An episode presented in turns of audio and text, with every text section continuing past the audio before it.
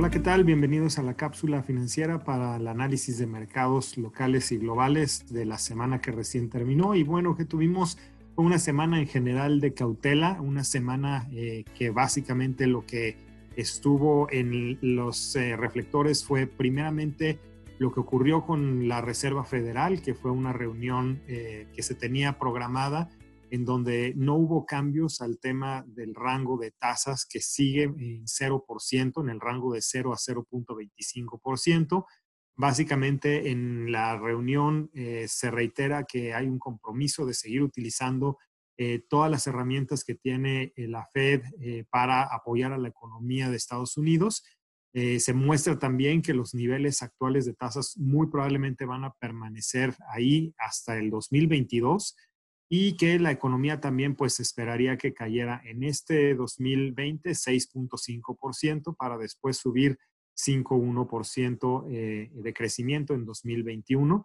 Eh, con esto también eh, acompañó la, la conferencia de prensa, en general un ambiente de cautela, como comento, donde el presidente Powell presidente de la Fed, eh, Jerome Powell, eh, hace hincapié en que ellos esperarían que la recuperación fuera un poco más lenta de lo que aparentemente los mercados estaban pensando. Entonces, con eso, el mercado tuvo algo de retroceso. También el otro tema que estuvo en los reflectores fue eh, el tema de los rebrotes de la enfermedad en Estados Unidos, particularmente en Texas, donde en Houston están pues ya a punto de restablecer otra vez órdenes de confinamiento y también en Florida el número de casos alcanzó máximos desde que la eh, pandemia comenzó y todo esto pues tiene que ver con eh, el feriado que se tuvo en Estados Unidos hace 15 días, donde pues hubo mucha gente que salió eh, a playas y algunos otros, algunos otros centros de, de, convivencia y bueno, aparentemente eso está haciendo que los rebrotes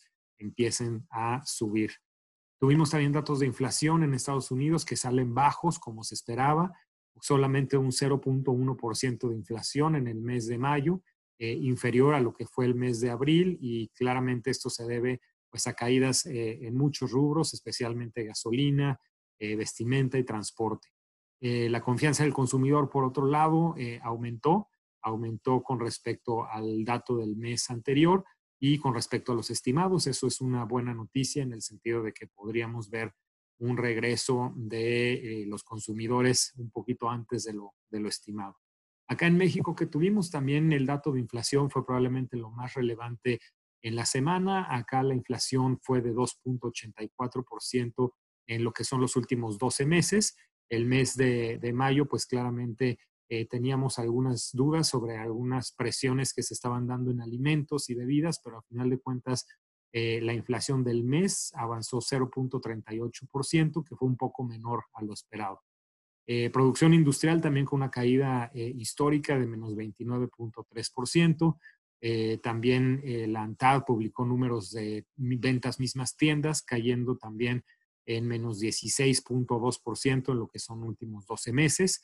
Y eh, finalmente, bueno, también se espera que la contracción del PIB en lo que va a ser eh, el mes de abril sea más o menos de menos 17%.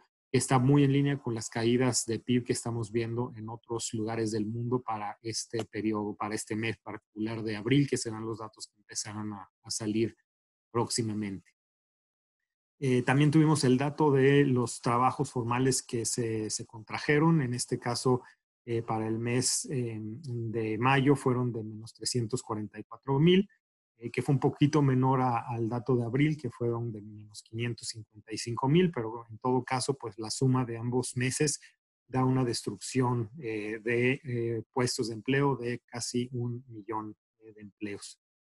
Em, y también lo que vimos es AMLO, pues obviamente respaldando una propuesta que es un poco controversial, en el sentido de eh, fusionar los reguladores de energía, competencia económica y telecomunicaciones. Esto aparentemente tendrá eh, una eh, doble pensada y se sentarán a la mesa a verlo con más detalle, ya que hay muchas críticas que esto haría que este tipo de organismos de contrapeso pues se vieran bastante reducidos en su, en su poder.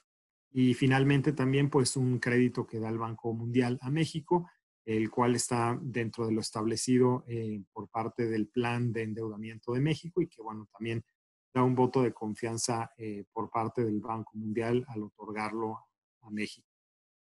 Noticias internacionales, pues la Organización Mundial de la Salud sigue alertando que hay un riesgo de una segunda ola, eh, que de hecho, bueno, pues también no solo se está presentando, se podría presentar en Estados Unidos, como ya lo comentamos, sino en algunos otros países y por lo tanto hay que estar muy alertas.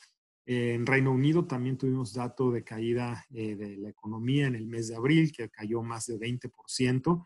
Y, bueno, con eso también eh, se hizo un, retroceso importante eh, en este país en cuanto a su crecimiento económico, dado que también es uno de los más castigados con ya más de 41 mil muertos debido a la enfermedad.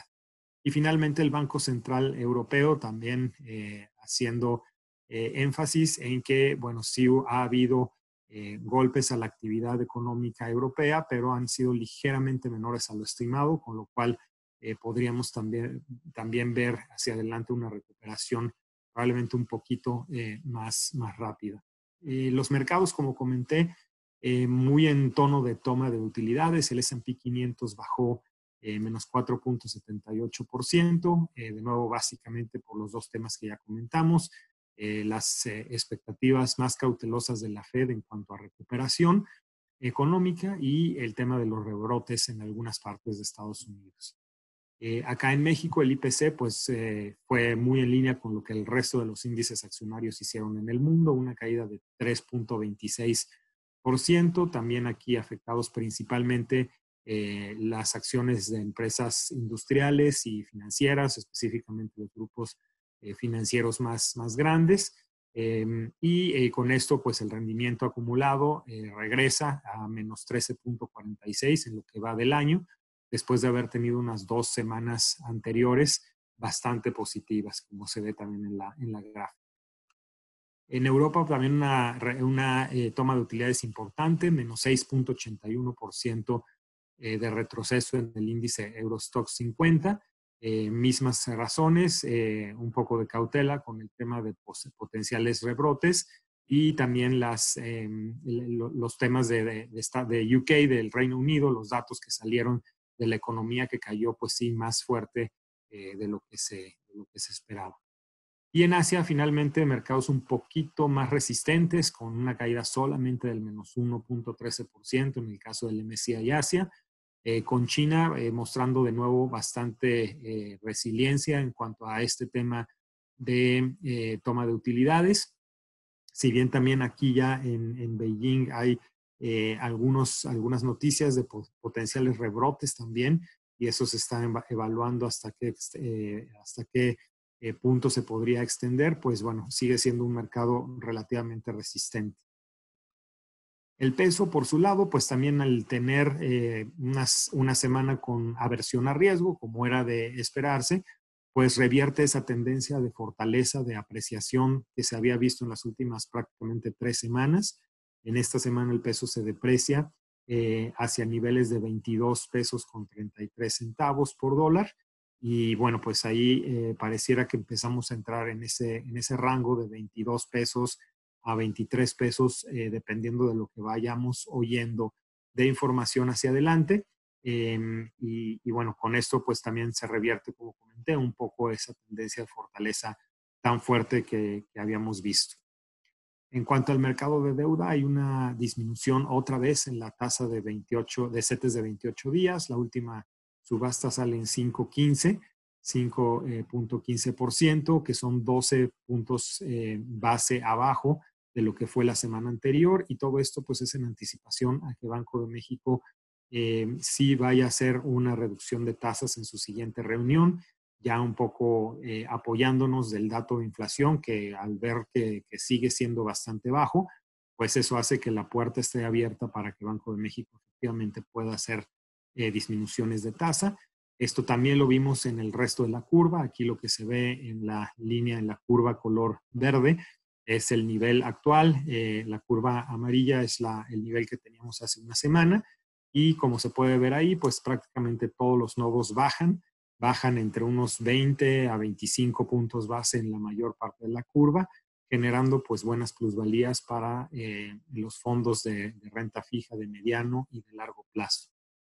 ¿Qué vamos a tener esta semana en temas de eh, agenda económica? La verdad es que en México no hay mucha información eh, importante esta semana. En Estados Unidos sí va a haber algo más, empezando por los datos de ventas minoristas, producción industrial, para ir viendo si pudieran llegar a darse otras eh, sorpresas positivas. Eh, obviamente estamos esperando datos muy débiles, pero en el sentido en que salgan probablemente un poquito mejor de lo esperado, los mercados podrían repuntar eh, otra vez hacia, hacia el alza.